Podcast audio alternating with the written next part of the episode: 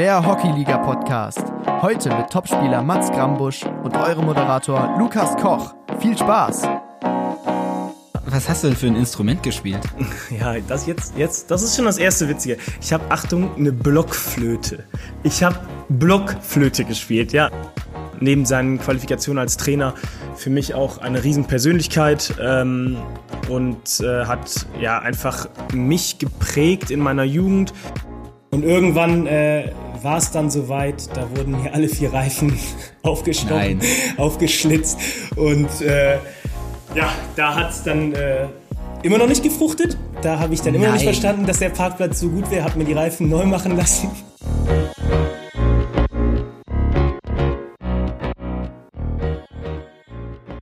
Hallo und herzlich willkommen zur neuen Folge und ersten Folge des Hockeyliga Podcasts. Der Hockeyliga Podcast soll ein neuer Podcast werden, der euch die Hockeyspielerinnen und Spieler der Bundesliga etwas näher bringt. Ihr sie privat kennenlernt und einfach ihren Werdegang im Hockey einfach besser versteht, ja, und näher an ihn dran seid. Für diese Aufnahmen haben wir immer wieder neue Spielerinnen und Spieler uns rausgesucht. Und heute, unser erster Gast, ist ein ganz besonderer Gast, denn er ist wirklich ein Top-Spieler. Er ist Kapitän der Herren von Rot-Weiß Köln und Nationalspieler. Mats Krambusch. Hallo Mats, Lukas, grüß dich. Hi. grüß dich. Habe ich irgendwas vergessen? Nein, ich glaube, ich glaube, das war äh, perfekt, das Intro. Perfekt, schön. Aber dann stell du dich doch auch einfach mal mit deinen Worten vor. Ähm, ja, ich bin Mats Grammo, ich bin 28 Jahre alt, äh, gebürtig komme ich aus Mönchengladbach. Ich bin 2013 zum Rot-Weiß gewechselt nach Köln, lebe seitdem auch hier in Köln, in der schönen Stadt. Und ähm, ja, neben dem äh, Hockeyspielen studiere ich auch noch und äh, habe noch zwei, drei andere Dinge, die wir vielleicht im Laufe des Gesprächs noch näher erläutern äh, auf dem Kasten.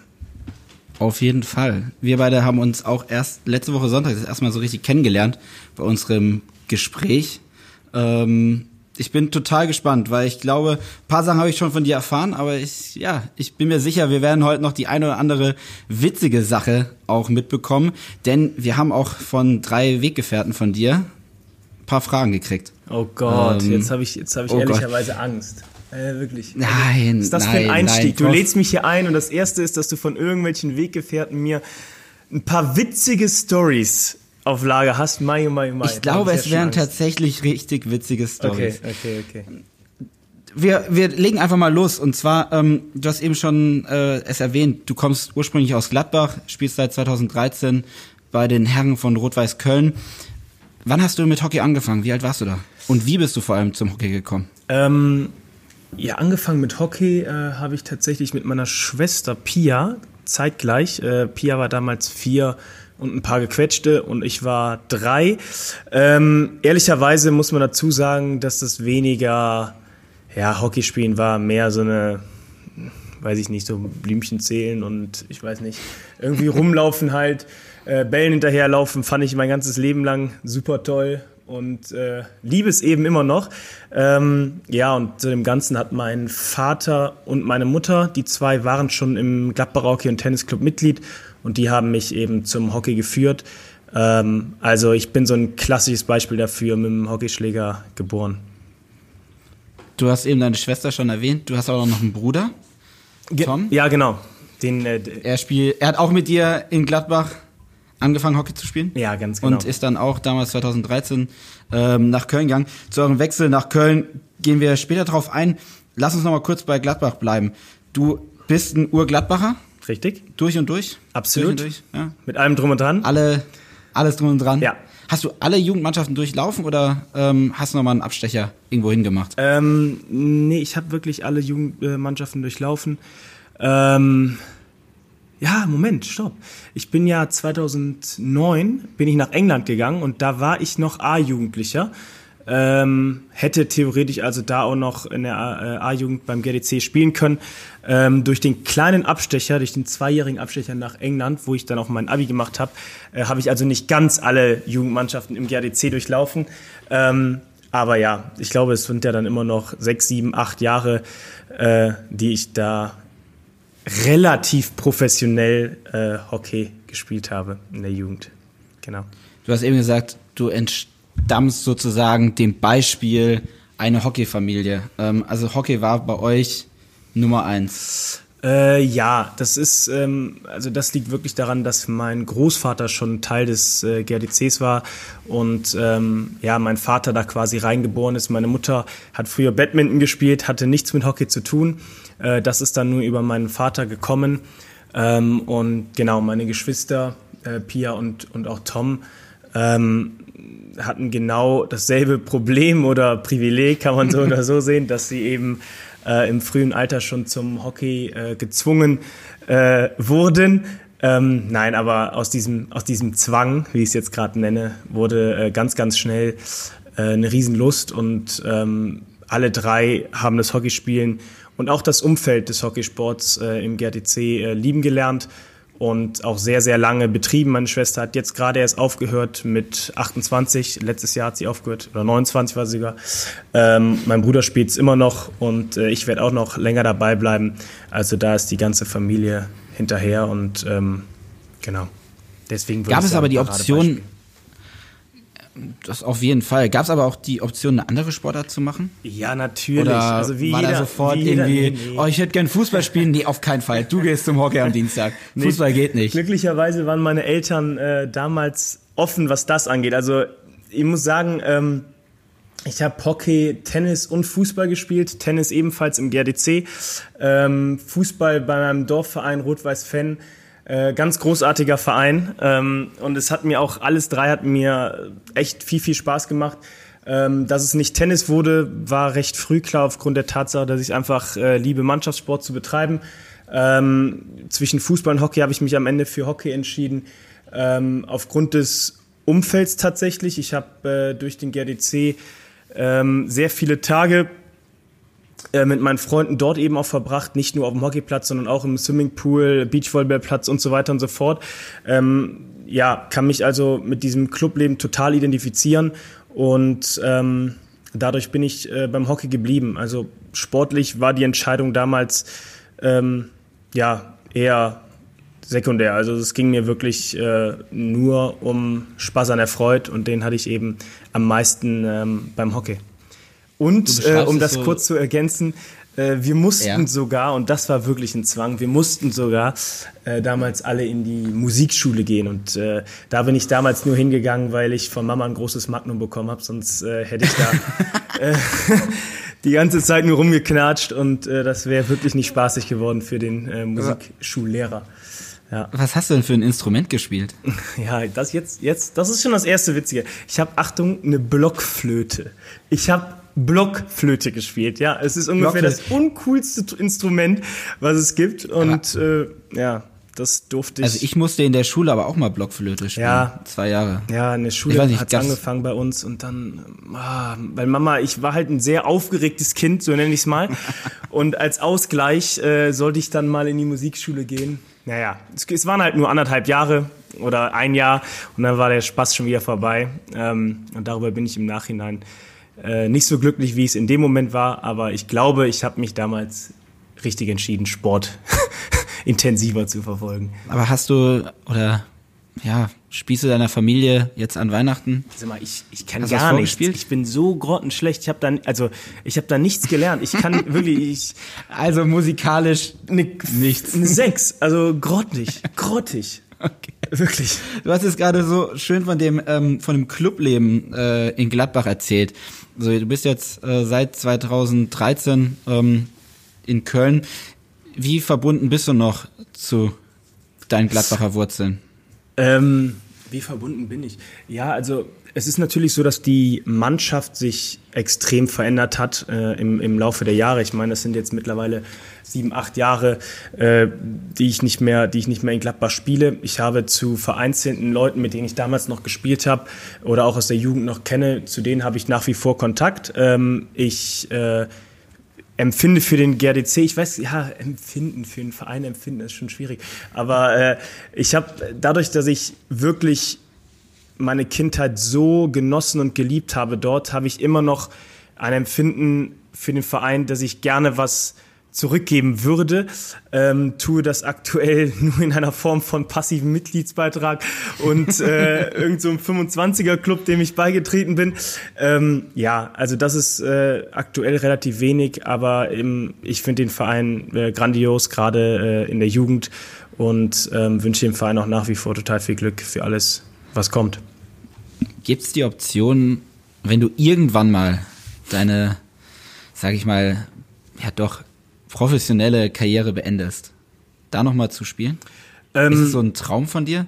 Äh, ah, kann Traum ja sein, ich meine, du hast Traum ja... Ist, Traum ist schwierig, ja Traum ist schwierig. Also ich meine, äh, ich, ich mag den Verein und ich, wenn es irgendwann, wenn ich aufhöre mit Hockey, glaube ich persönlich, dass ich aufhöre, weil mein Körper es nicht mehr zulässt, äh, wirklich weiterzuspielen. Ich werde, glaube ich, immer den Anspruch haben, ähm, einer der stärksten Spieler und der Spieler zu sein, die am den, den größten Aufwand innerhalb einer Mannschaft fahren. Ähm, ich weiß nicht, ob ich von jetzt auf gleich das auf einmal zu Just for Fun switchen kann. Ähm, wenn ich das kann, dann kann ich es mir auch vorstellen. Ähm, aber ähm, aktuell bin ich davon weit entfernt. Also ich werde so oder so bis 24 ähm, komplett Leistungssport betreiben ähm, und alles mitnehmen, was ich mitnehmen kann. Und danach, ähm, ja, wird es wahrscheinlich in die Richtung. Da greife ich jetzt direkt mal Job zwei gehen. Sachen auf. 24, Olympia Paris. Richtig.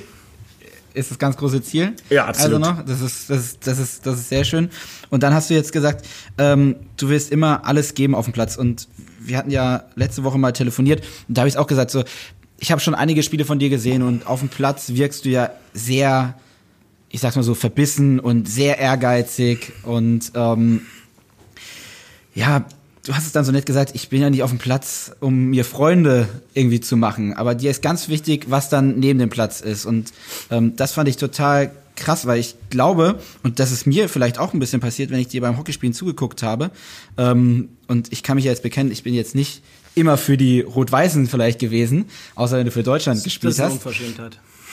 ja, ähm, aber da hat man dann schon gemerkt, so, boah, wie ehrgeizig der ist und ähm, ja, so ein richtiger Kämpfer auf dem Platz. Ähm, ja, also wie, wie bist du denn neben dem Platz? Ähm, zum Glück nicht dauerhaft so wie auf dem Platz. Ähm, ja, ich meine, Ehrgeiz wird oftmals ähm, ist es ein total positiver Eigenschaft, wenn man von Mitspielern redet. Wenn der Gegner von Ehrgeiz redet, ist ja manchmal schon so ein okay, der Typ ist völlig ein drüber und äh, dreht auch echt gerne mal am Rad.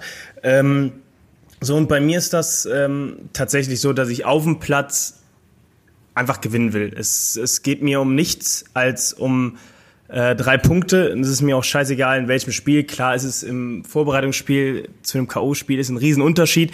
Ähm, ganz, ganz klar. Aber prinzipiell geht es mir darum, dass ähm, mein Team am Ende drei Punkte hat. Und ähm, ich bin halt dahingehend auch super, super ehrgeizig. Wenn ich vom Platz runtergehe, habe ich ähm, ab und zu in den ein, zwei, drei Minuten nach dem Spiel, ähm, muss ich erstmal mein Laktat ein bisschen runterkriegen, ähm, bevor ich mich dann wieder hinsetzen kann und über die Dinge äh, normal reden kann, wie ein normaler Mensch. Ähm, aber nach den drei Minuten denke ich doch, dass ich äh, dann ein sehr umgänglicher Typ auch werde. Äh, und äh, klar, ich ich weiß nicht, ob du das kennst aus, aus, aus deiner Spielerkarriere oder aus deinen Erfahrungen. aus deinen Erfahrungen. Ähm, es gibt so viele Spieler, die auf dem Platz rüberkommen wie ja, mit einer Arroganz, mit einer Überheblichkeit, ähm, unsportliches Verhalten und so weiter und so fort. Ähm, ganz oft werden diese Leute abgestempelt, ähm, so wie du es bei mir ein bisschen gemacht hast, ohne dass ich das jetzt äh, dir ganz übel nehme. Ähm, das ist es, schön. Ist, es ist völlig normal, dass man auf dem Platz ein anderer Mensch ist als äh, neben dem Platz. Und da gibt's x Beispiele für. Ähm, und ich finde es ehrlicherweise immer wieder interessant, die Leute dann auch mal persönlich kennenzulernen, wie sie eigentlich wirklich ticken und nicht, wie sie auf dem Platz ticken und wie andere Leute sie dann irgendwie irgendwo äh, in eine Kategorie packen. Finde ich, finde ich total, ja, ich finde es total gut, ähm, wie du das da gesagt hast, weil ich das trifft total zu. Und ich habe mir ähm, heute Morgen hab ich mir überlegt, ey, mit welchem krassen Sportler würde ich dich da so vergleichen, dann ist mir tatsächlich, da schlägt dann natürlich jetzt auch mein Bayernherz, Kimmich eingefallen. Weil du erinnerst mich da schon so ein bisschen dran. So total dieser Ehrgeiz, wie du es gesagt hast, auf dem Platz, aber neben dem Platz total cool, locker. Ja, ich kenne, ähm, also ich kenne den Kimmich jetzt neben dem, ich kenne den Kimmich jetzt neben dem Platz nicht. Ähm, ja, ich auch nicht, gut, aber ich sage es aber ich, ich finde den, den, den Vergleich nehme ich dankend an, äh, weil äh, Kimmich und äh, damals war es für mich auch ein bisschen so immer Schweinsteiger. Äh, ich finde die, ich finde ich finde die Typen geil. Also ich finde es super ähm, und ähm, man kann auch einfach ein, oder man muss auch einfach ein paar Drecksäcke in der Mannschaft haben ähm, und äh, wenn das so rüberkommt, ähm, dann ja nehme ich das Kompliment dankend an. Ähm, um deine Gladbacher Zeit ein bisschen abzurunden und deine private Zeit, äh, spiele ich dir jetzt, das ist keine Frage, ähm, aber eine Nachricht von einem ehemaligen Trainer von dir. Und ich glaube, ihr seid mehr als nur Trainer und ja, Freunde. Ich glaube, da ist noch ein bisschen mehr, aber das kannst du ja gleich erzählen. Hallo Matze, hallo Dribbelkönig, hallo Nummer drei. Ich hoffe, du hattest schöne Weihnachtstage hier in Gladbach äh, mit deiner Familie. Hast hoffentlich viel, viel Flimio getrunken und äh, ja, leider musstest du ja dieses Jahr auf die Red Cat Lounge verzichten, wie wir alle. Ähm, ja, ich wünsche dir vor allen Dingen für das nächste Jahr, aber auch allen anderen natürlich äh, viel Gesundheit in der jetzigen Corona-Zeit.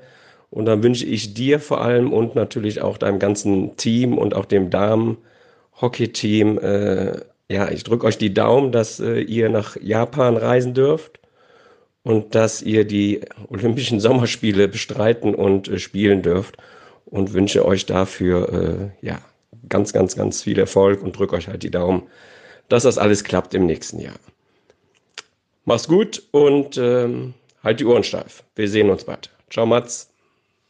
So, ist jetzt keine Frage gewesen. War ein netter Gruß. Ja, ich wollte gerade sagen. Jetzt, ähm, ja, das hast du unnötig aufgeregt, ne? Ja, ich war, ich, ich war völlig, ja, shaky war ich. Nee, super. Ja, ja. Nee, ähm, erzähl, erzähl uns doch mal was über ähm, Klatti. Jan.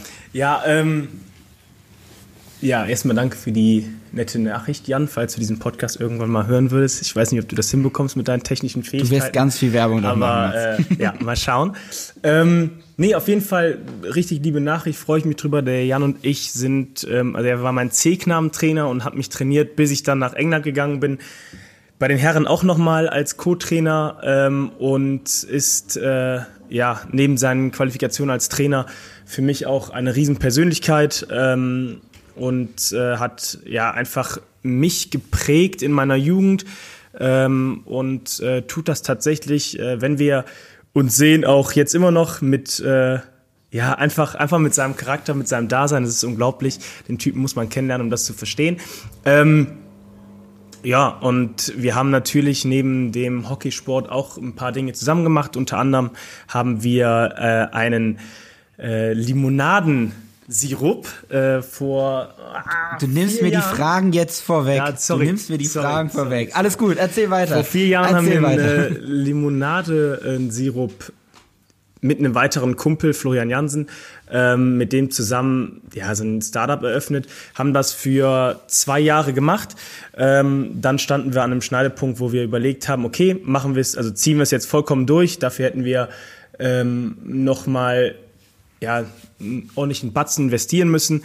Ähm, wir standen allerdings alle drei, sowohl der Flo als auch Jan als auch ich, ähm, an ähm, einem Punkt, wo wir uns überlegt haben, okay, ist es das wert? Haben wir die Zeit vor allen Dingen, um das umzusetzen? Das war damals nicht der Fall, ähm, weshalb wir gesagt haben, okay, wir legen das jetzt erstmal beiseite, hören auf, ähm, konzentrieren uns über unseren eigenen, auf unseren eigenen ähm, Kram und schauen, ob wir im Nachhinein nochmal irgendwie oder später irgendwie zusammenkommen und das nochmal neu machen. War auf jeden Fall eine mega interessante, spannende Zeit, sowohl für mich persönlich äh, als auch für die anderen zwei Jungs, bin ich mir ziemlich sicher. Ähm, ja, und ansonsten haben Janni und ich ähm, jetzt nicht mehr ganz so viele Berührungspunkte wie früher. Ähm, aber wenn ich in Gladbach bin, dann quatschen wir immer wieder gerne.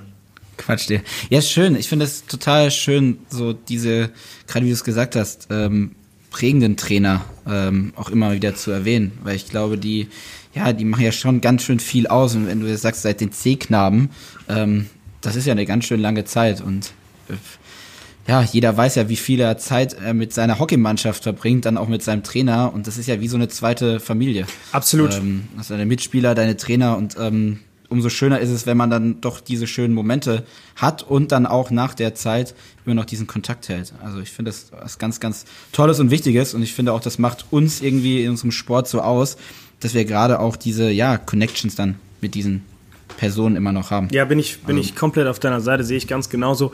Und ähm, ist in meinem Fall äh, Lucky Me auch tatsächlich immer noch der Fall. Ja. Du hast es gesagt, ähm, ganz kurz noch auf dein, dein Startup Flimio. Ähm, Gibt es das so jetzt nicht mehr? Nee, nee, Oder nee. Gar nicht nee. mehr. Gar nicht mehr. Also äh, ich bin auch jetzt auf einer ganz in einer ganz anderen Richtung schon wieder unterwegs. Äh, daher, äh, nee, das gibt's nicht mehr. Und äh, ich glaube, die anderen beiden äh, sind auch sehr, sehr gut aufgestellt. Äh, von daher passt das alles. Also das glaube ich nicht, sehr sondern schön. das weiß ich. das ist doch schön. Ähm, gehen, wir, gehen wir weg von Gladbach, äh, gehen wir zu deinem ähm, jetzigen Verein Rot-Weiß Köln. Äh, hast es gesagt, äh, ihr seid dann von Gladbach nach Köln gewechselt. Ähm, nimm uns mal mit, wie, wie war das damals? Ähm, wie ist das zustande gekommen? Ja, ähm, schwierig. Also ähm, es war für mich persönlich, weil es äh, eine Herzensangelegenheit war mit, mit dem GDC, ähm, war es für mich ähm, eine sehr schwierige Entscheidung damals. Ähm, es war so, dass Rot-Weiß, naja, erstmal war es so bei mir, dass ich aus England zurückkam, bin dann zur Bundeswehr gegangen, ähm, in die Sportfördergruppe, habe dann ein Jahr nichts gemacht in der Sportfördergruppe, außer Soldat sein und trainieren halt. Ähm, trainieren. ähm, naja, und äh, dann ging es eben los. Ich war recht gut unterwegs, ähm, sportlich, und äh, Rot-Weiß ist dann auch aufmerksam geworden auf mich ähm, über die Nationalmannschaft. Äh, und Stefan Kermers hat mich damals angerufen, der da der Trainer war vom Rot-Weiß und ähm, eben Interesse bekundet. Und äh, das Gleiche gilt für meinen Bruder und neue Generation im Rot-Weiß aufbauen, bliblablub. Ähm, ja, und das hat für mich persönlich dann einfach wahnsinnig gut gepasst. Ähm, sowohl die Gespräche beim Rot-Weiß ähm, mit äh, Stefan Seitz, dem Präsidenten, ähm, der es auch immer noch ist, ähm, als auch mit damals Stefan Kermers. Ähm, hinzu kam eben, dass ich im Köln als, als neue Stadt einfach mal aus Gladbach auch unbedingt äh, raus musste ähm, und raus wollte und ähm, ich eben auch hier angefangen habe zu studieren, ähm, hier in, an der Uni Köln. Von daher hat das alles sehr, sehr, sehr gut zusammengepasst. Ähm, der größte Unterschied war schlussendlich äh, die Qualität, die sportliche Qualität, die der Rot-Weiß bieten konnte damals im Vergleich zu der sportlichen Qualität, äh, die der GRDC bieten konnte. Ähm, wenn ich jetzt darauf zurückblicke, kommt natürlich auch noch hinzu, ähm, dass der Rot-Weiß für mich persönlich wahnsinnig viel gemacht hat, egal wo ich Probleme hatte oder habe, ähm, unterstützt der Rot-Weiß mich ähm, jetzt nicht nur ähm, als Präsident der Stefan Seitz, sondern auch die ganze Rot-Weiß-Community. Ähm, das ist echt richtig cool am Rot-Weiß ähm, und für mich auch ähm, Retro-Perspektiv ein ausschlaggebender Grund, weshalb ich es gemacht habe. In dem Moment habe ich da ehrlicherweise äh, weniger dran gedacht. Da war ich 18 oder nee, was war ich 20 so äh, und äh, ja, habe da nicht wirklich über meine Zukunft, also nicht acht Jahre weiter über meine Zukunft nachgedacht, sondern ja. da ging es mir viel um Hockey, Uni und die Stadt Köln. Ja, aber auch da schön zu wissen, dass es einfach nicht nur ein Verein ist, zu dem man kommt, Hockey spielt und wieder geht, sondern dass es einfach wieder mehr ist. Also definitiv. Wie du so schön gesagt hast, eine richtige Community. Und das ist ja, ja, einfach auch das Schöne daran. Ja, das, also, also das ist beim, du sagst es, also das ist beim Rot-Weiß äh, ganz extrem. Ich weiß, dass der Rot-Weiß eine Zeit lang abgestempelt worden ist, als okay, die kaufen sich einfach die Spieler. Wenn man sich dann aber anschaut, dass Spieler zum Rot-Weiß wechseln und über ja, bis zum, bis zum Hockeyende äh, quasi bei dem Verein bleiben, dann äh, kann das sicherlich nicht ähm, mit Geld zu tun haben, ähm, denn Geld gibt's äh, in Deutschland in x Vereinen und äh, in Belgien, Holland auch. Ähm, ich glaube, das kann man nur ähm, erreichen, wenn man eben auch äh, nebenbei, ob's Community ist ähm, oder oder oder also oder Job oder ich weiß nicht was, ähm, ja, nur dann eben kann man, kann man eben so erfolgreich sein und Spieler so langjährig zu halten. Und bei uns ist es fast jeder Spieler mittlerweile, der zu uns gekommen ist und äh, sich ziemlich sicher ist, dass er hier die Karriere ähm, auch beendet. Auf jeden Fall. Und gerade wie du sagst, nach der Karriere dann immer noch Teil des Vereins zu sein, ähm, es gibt ja, glaube ich, nichts Besseres. Und irgendwann dann selber die Kinder da dann auch spielen zu haben, ist, glaube ich, ein Traum für jeden Verein. Ähm, wir sind ja nicht umsonst der Hockeyliga-Podcast. Es geht ja auch um die, um die Hockey, Hockeyliga, um die Hockey-Bundesliga. Kannst du dich noch erinnern, wann dein erstes Bundesligaspiel war? Boah, jetzt wirklich wie so ein richtig alter Opa. Äh, boah. äh, nee, also es war mit Gladbach. Ähm, wir sind ja aufgestiegen aus der zweiten Liga in die Bundesliga. Hatten auch einen wahnsinnig famosen Start da irgendwie. Waren nach fünf Spielen auf Platz 4, erstunken und erlogene Punkte, aber war geil. Ähm, aber wer jetzt das, also das erste Spiel habe ich so nicht mehr im Kopf. Nee, das tut mir leid, das weiß ich nicht mehr. Aber du hast ja direkt aus, also aus der B-Jugend in die A-Jugend direkt Bundesliga gespielt. Ja, genau. Ich war ja natürlich, also ist ja schon. ich war natürlich noch in äh, äh, East Grin bei East Grinstead in London ähm, und habe da schon Premier League gespielt. Also Premier League hört sich immer so geil an, ne? so als wäre das so was richtig das Cooles. Ultra, ultra cool ja, an. Finde ich auch. Das ist, so ist halt gleich ist halt einfach richtig schäbig. Also die Liga ist so viel schlechter als die deutsche Liga. Ähm, und man spielt ja hauptsächlich im Winter bei äh, zwei Grad und so einem schönen englischen Schneeregen. Ähm, also macht gar nicht so viel Spaß. Ähm, war für mich aber ein super Sprungbrett äh, und ich hatte mit East Grinstead, wir sind auch immer Meister geworden, tatsächlich eine Mannschaft, die das ähm, auf dem auf einem sehr professionellen Niveau gespielt hat. Also wir hatten auch von Großbritannien sieben, sieben Jungs dabei, die da im Team waren und das hat mir schon extrem geholfen. Ähm, und dann war der Sprung in die deutsche Liga für mich jetzt, war jetzt nichts Großes mehr. Also das war, ja, die zweite Liga war total witzig, hat Spaß gemacht. Äh, und in der ersten Liga, ähm, ja, wurde es natürlich schwieriger. Aber da habe ich mich schon mehr ums Team gekümmert als um meine eigene Performance. Ah, das, das war jetzt eine sehr gute, gute Aussage zum Schluss. ja, wenigstens, wenigstens eine heute.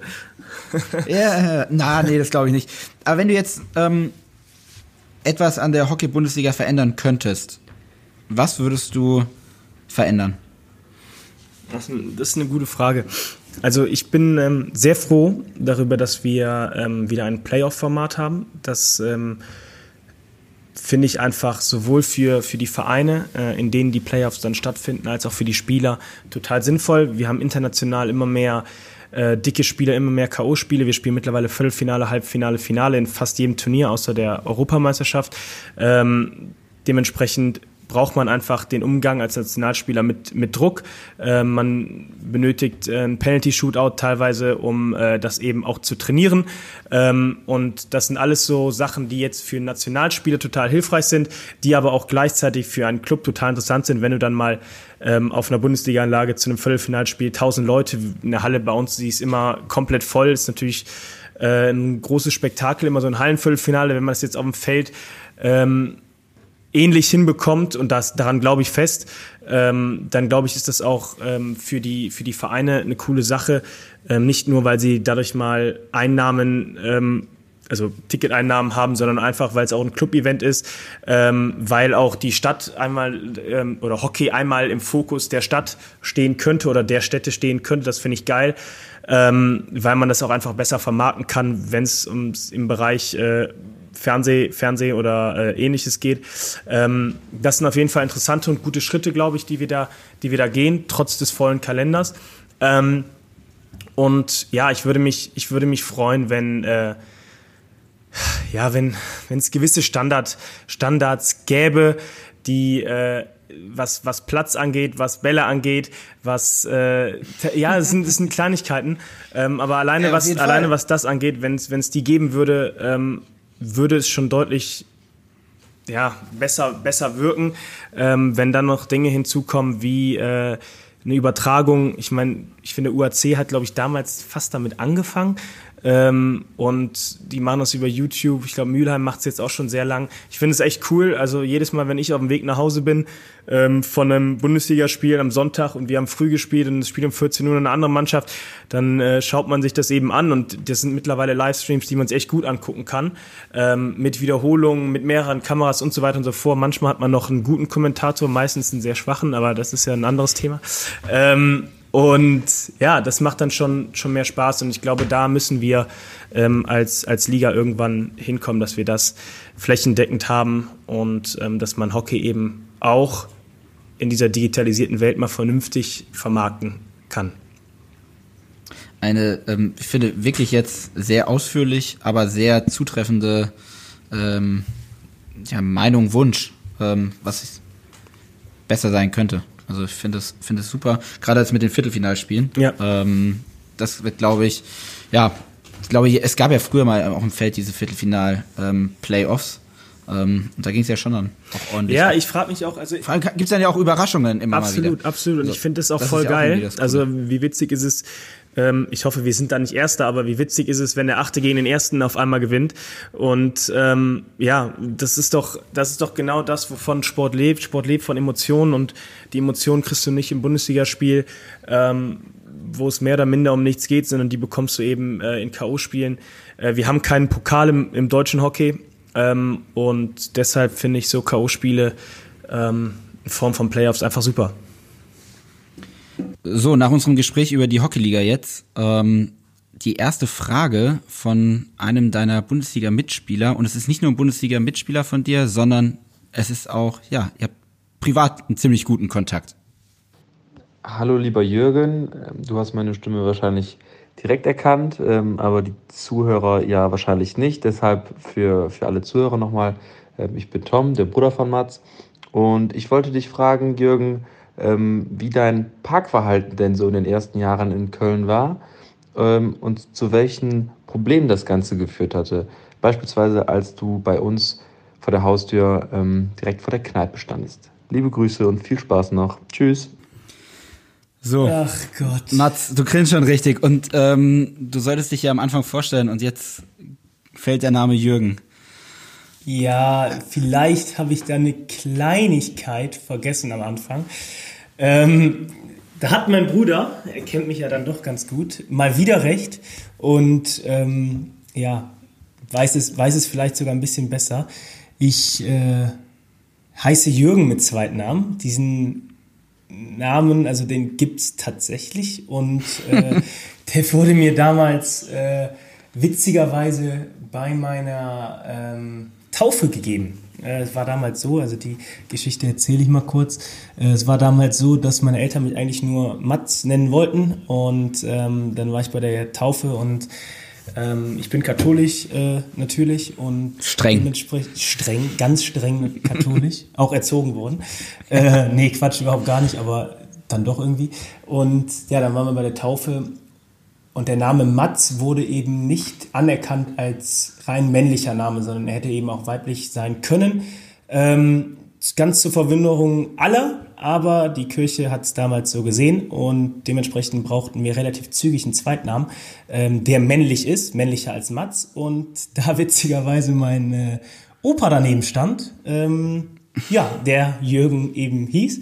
Ähm, habe ich jetzt diesen wundervollen Zweitnamen Jürgen und äh, ja, jedes Mal, wenn ich ähm, irgendeinen Blödsinn mache oder ähm, ja, vielleicht nicht ganz so strukturiert durchs Leben laufe, ähm, nennen meine guten Freunde, unter anderem eben mein Bruder, äh, mich dann immer Jürgen. Also da gibt's drei ganz besondere Leute, die mich äh, tatsächlich immer so nennen. Das ist der Flo Adrians, der Tisi Müller und der Tom. Und äh, ja, die drei haben es leider so weit gebracht, dass ich mittlerweile von äh, sehr, sehr vielen Menschen, die mir sehr nahe stehen und auch manchmal nicht so nahe stehen, äh, ebenso genannt werde. Genau, also das wäre die Erklärung zu Jürgen Sehr gewesen. äh, die zweite Sache, schön, dass der Tommy so in die Pfanne haut hier. Äh, die zweite Sache ähm, ist eigentlich auch ganz witzig. Ich hatte damals, äh, und darauf war ich sehr, sehr stolz, äh, von meinem Patenonkel ähm, die Gelegenheit bekommen, eine A-Klasse zu fahren. Es war eine schwarz A-Klasse, ein kleiner, ein kleiner Feger, fand ich richtig cool damals, ähm, als ich nach Köln gekommen bin. Und ähm, dadurch, dass mein Kennzeichen MG MG 3 war, ähm, war ich hier in Köln, glaube ich, nicht ganz so beliebt. Ähm, naja, und also das liegt natürlich an der, an der Borussia Mönchengladbach hier in Köln. Ist ja, ja ist ja, eher, ist ja eher schwierig. Ne? Die, da die Borussia auch so erfolgreicher ist als absolut, die Kölner. Ne? Absolut, ganz klar. Ähm, ja, und dadurch, das war, glaube ich, äh, problematisch. Hinzu kommt, dass mein Parkverhalten per se unter aller Sau war am Anfang. Ähm, muss ich wirklich sagen, ich, ich war es nicht gewohnt, dass man Parkplätze sucht. In Gladbach äh, zu Hause konnte ich mich vor die Tür stellen, wie ich will, und fertig.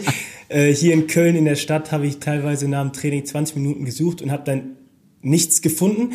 Das ging dann irgendwann so weit, dass ich mir meinen eigenen Privatparkplatz vor der Kneipe gegenüber eingerichtet hatte.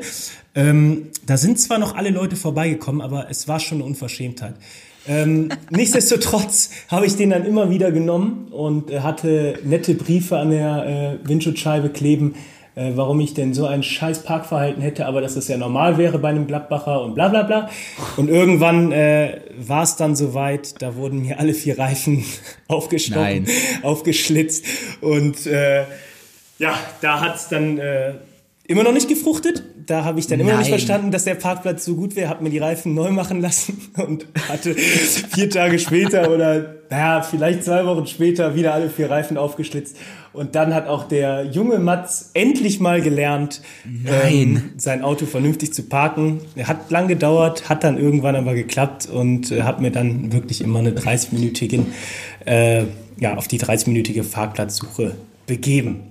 Also genau. du hast lieber auf 30 Minuten Parkplatzsuche äh, verzichtet und einfach in Kauf genommen, acht Reifen naja, zu kaufen. Du, du, ja, jein, jein. Also das, das, das muss man hier differenzieren. Es war, es war ja schon so, dass ich das jeden Tag machen musste. Ne? Also wenn du das jetzt mal, mal hochrechnest, äh, jeden Tag, immer fünfmal die Woche, immer bei zweieinhalb Stunden, ja, die ich Parkplatz suchen muss, äh, okay, es rentiert sich vorne und hinten nicht, aber es war schon wahnsinnig nervig und ähm, ich habe auch immer irgendwie an das Gute im Menschen geglaubt. Ähm, tu es auch eigentlich immer noch, aber ich glaube, der Kollege, der mir das da zweimal angetan hat, war nicht so, nicht so drauf wie ich, sage ich mal. Wie krass, stell dir mal vor, dass dein Nachbar dann immer mit dem Küchenmesser runtergelaufen ist. So, jetzt zersteche ich dem Krambusch nochmal die Reifen hier.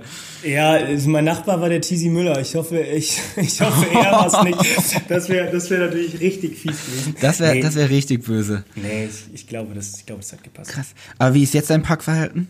Äh, super. Liegt daran, dass ich äh, das Glück hatte, umgezogen äh, also um, dass ich umgezogen bin und eine Tiefgaragenstellparkplatz ganz, ganz privilegiert einen Tiefgaragenstellplatz habe. Genau. Aber ich muss auch zugeben, ich bin auch beim Parken, bin ich auch echt eine 6. Und ähm, oh, ich weiß auch gar nicht, was ich schon für Strafzettel gesammelt habe. Moment, kannst du mich einparken oder ist dein Parkverhalten 6? Das ist ja jetzt hier mal, Lukas, das finde ich ja auch mal interessant, das von dir zu hören. Ich würde eher Zweiteres sagen, also ich kann okay. nicht einparken. Also ich bin wirklich, also bei meiner Führerscheinprüfung bin ich voll auf den Bordstein beim rückwärts einparken gefahren. Da hat der Fahrlehrer irgendwann gesagt, beim dritten Mal rangieren, ja komm, wir lassen es, fahr einfach weiter. ja gut, also äh, Glück gehabt, Führerschein hätte ich jetzt auch noch eine Menge zu erzählen. Ähm, aber äh, ja, das machen wir vielleicht, das machen wir vielleicht ein andermal. Das, das klingt schon sehr verlockend. Ja, genau. Das da kann mein Bruder dann vielleicht, kann mein Bruder nochmal eine neue Frage stellen und dann passt das. Ja, das, das ist doch krass. Okay. Und weißt du noch ungefähr, wie viele Strafzettel du damals gesammelt hast? Oder gab es einfach nur Beleidigungen äh, dazu per Brief? Ich jetzt keinen Kommentar machen. Oh Mann. Und jetzt hast du, jetzt fährst viele. du ein Auto mit einem Kölner Kennzeichen.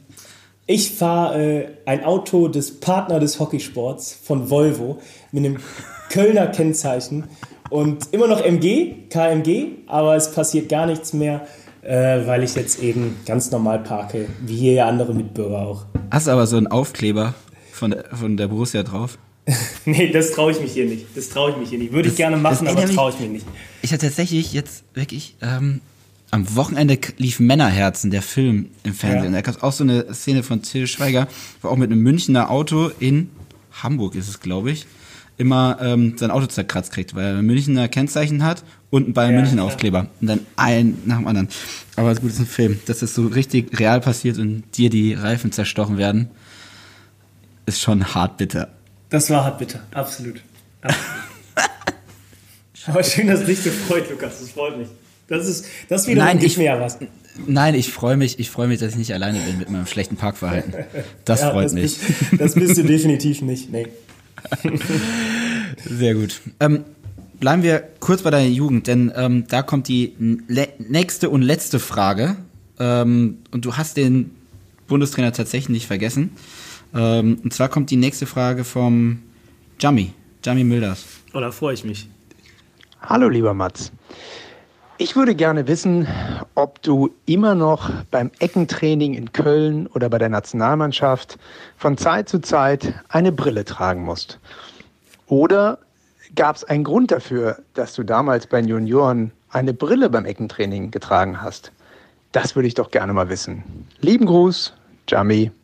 Ach, Danke da an äh, Jami äh, Mülders. Grüße nach Berlin auf jeden Fall.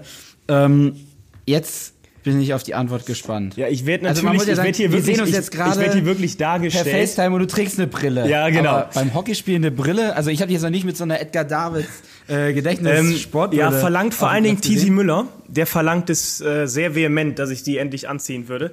Äh, ich habe aber leider keine. ähm, wenn ich irgendwann, äh, falls es die Leute hören, im, im Briefkasten mal so eine Brille hätte, würde ich sie selbstverständlich auch anziehen. Ähm, ja, ich bin ein Maulwurf, also ich habe minus minus fünf. Ich sehe wirklich gar nichts und beim Hockey habe ich immer Kontaktlinsen drin, ähm, was ja weshalb ich dann doch den einen oder anderen Ball wenigstens stoppe. Ähm, und ja, auf die Geschichte bezogen. Also ich muss schon sagen, ich werde hier schon, ich werde hier schon ziemlich rangenommen in diesem Podcast. Ähm, auch da, also vielleicht die Leute, die mich nicht kennen, ich, ich trainiere auch ab und zu und ich äh, bin auch ehrgeizig und äh, ich weiß nicht was. Aber auch da war es so, wir waren mit der U21 in Holland ähm, und ja, ich, es war so, dass wir auf dem Tagesplan stand irgendwie am Vorabend, dass wir irgendwie den Vormittag frei haben oder sowas und nicht trainieren und bla bla bla. Und dann am frühen Morgen haben sie uns dann erzählt, Jami und André, glaube ich, waren das, ähm, dass wir auf einmal ein Eckentraining haben und sind dann aber, waren davon überzeugt, dass eine Eckeneinheit doch jetzt keine Einheit wäre und bla bla bla und haben das dann so gesagt und ehrlicherweise haben sie eh nicht mit mir mit sich reden lassen. Ich hatte da eh nichts zu sagen, aber egal. äh, ich habe zumindest versucht. Ähm, naja, dann haben sie so argumentiert. Ähm, ja, und dann habe ich das ganze Ding äh, auf meine rebellische Art und Weise äh, boykottiert. Ich habe dann eine damals noch also es waren so eine echt schäbige, orangefarbene Brille. Ey, ich kann es dir gar nicht vorstellen, wie ich, also grauenhaft. Hab mir die aufgezogen, bin zum Eckentraining gegangen und hab mir die hinten mit einem Tapestreifen äh, zusammen gemacht, dass sie mir nicht runterfällt. Habe ohne Schienbeinschoner, ohne alles, bin nur dahin gegangen, weil ich immer nur Ecken stoppen musste und ab und zu schießen. Schießen konnte ich an dem Tag nicht, weil die Brille sonst trotz des Tapestreifens abgefallen wäre. Ähm, deswegen konnte ich da nur noch stoppen. Habe das dann so gemacht und ähm, ja, habe so mein Eckentraining absolviert.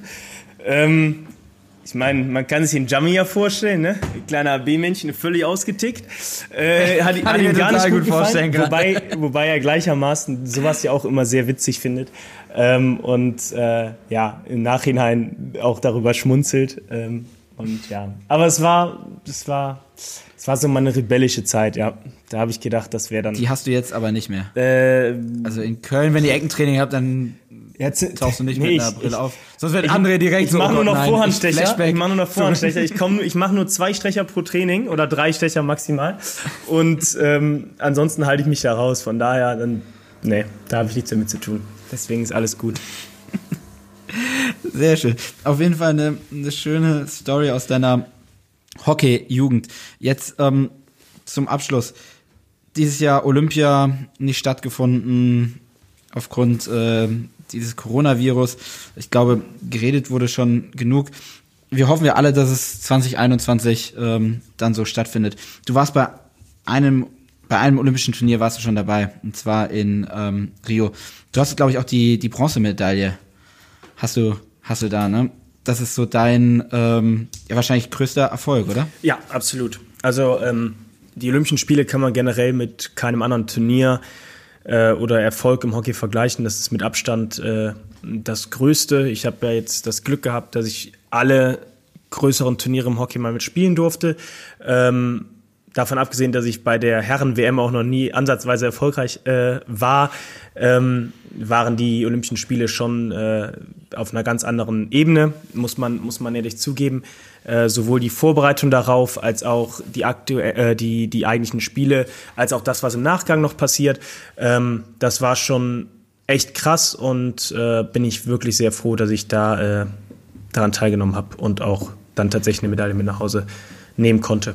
Was war, was war denn dein Olympiamoment damals? Ähm, so das größte Highlight. Ich glaube, also ähm, man sieht ja dann nur, sag ich mal, in den sozialen Netzwerken, Instagram immer die Posts mit irgendwelchen NBA-Stars ähm, oder Tennisgrößen ähm, ja, das oder sonstigen Sportgrößen.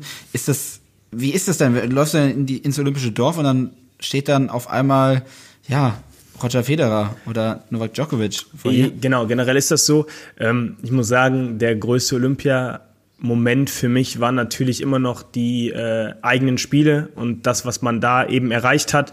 Ähm, das war schon krass, was im Viertelfinale gegen Neuseeland los war, dass wir da innerhalb von 27 Minuten das ganze, äh, 27 Sekunden das ganze Spiel drehen.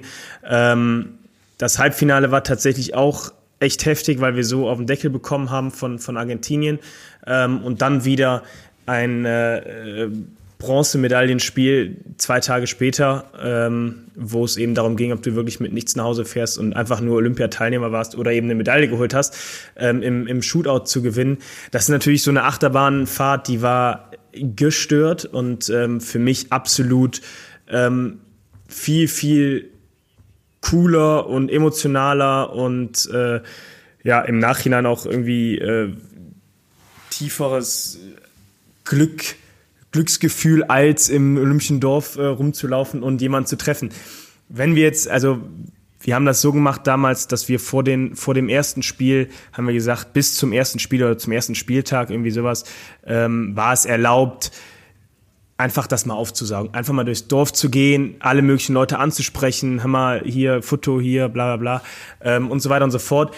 Ab dem ersten Spiel wurde das deutlich weniger, das muss man schon sagen. Ähm, der Einlauf ins Maracanã-Stadion war auch echt krass, weil das waren halt 80.000 Leute und ging gar nicht darum, dass sie dich bejubeln, aber 80.000 Leute schreien zu hören, mal so unten auf dem Platz und nicht irgendwie oben, ähm, wenn ich in der Nordkurve bei der Borussia stehe, ähm, war schon auch, war schon auch echt, äh, echt, echt geil.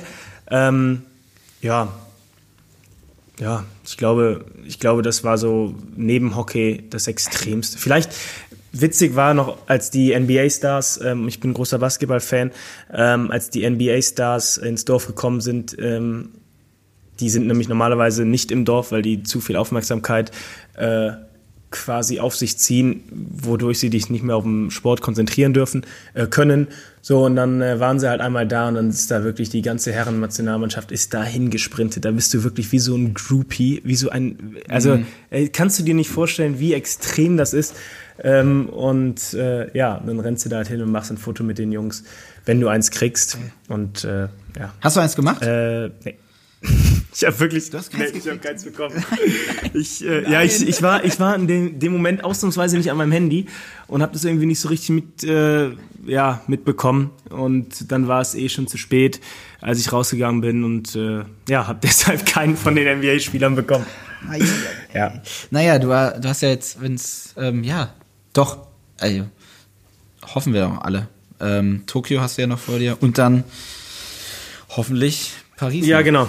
Ähm, vielleicht vielleicht kann ich Ja, genau. Also ich weiß nicht, wie es in Tokio wird, da muss man mal schauen. Äh, kann ich mir nicht vorstellen, dass die NBA-Stars im, im Dorf rumlaufen, äh, aufgrund, aufgrund der Pandemie. Ähm, aber äh, ja, Paris könnte ich dann äh, vielleicht noch mal ein paar Fotos einsammeln. Wahnsinn. Mats, ähm, es hat mir mega viel Spaß gemacht, mit dir die erste Folge aufzunehmen und ähm, ja, dich einfach kennenzulernen. Und ähm, ich hoffe, dass es ganz vielen so in Hockey Deutschland, jetzt wenn sie sich den Podcast anhören, auch so geht, ähm, dich einfach nicht nur als Spieler auf dem Platz kennenzulernen, als das muss ich jetzt nochmal sagen, als großartigen Spieler, weil ich äh, muss wirklich sagen, ich bin ein Riesenfan von dem, was du spielst, sondern einfach auch, ähm, ja, den Mats neben dem Platz und ähm, was er für lustige Momente bisher hatte. Und äh, ich glaube, da hatten wir jetzt ein paar. Und ähm, ja, ich bedanke mich. Der ist, kann ich mir gut vorstellen. Ich bedanke mich mega dafür, ähm, dass du dir die Zeit genommen hast und ähm, ja, wir beide diese erste Folge aufnehmen konnten. Ja, absolut. Danke also vielen Dank, dass ich, dass ich die erste Auflage äh, hier mit dir ähm, ja, aufnehmen konnte. Hat mich echt auch gefreut. Und äh, danke nochmal an die drei Jungs, die äh, ja nicht ganz so nett zu mir waren, aber vielleicht äh, einen Teil von mir auch wieder gespiegelt haben. Und äh, ich freue mich, wenn die Podcast-Folge rauskommt. Auf jeden Fall. Dann, ähm, ich weiß nicht, möchtest du noch, noch was, noch andere letzte Worte an die Hockey-Community richten? Äh, nee. Nee. Dann, äh, glaube ich, das Wichtigste, bleibt gesund, passt auf euch auf und wir hören uns dann wieder. Bis dann.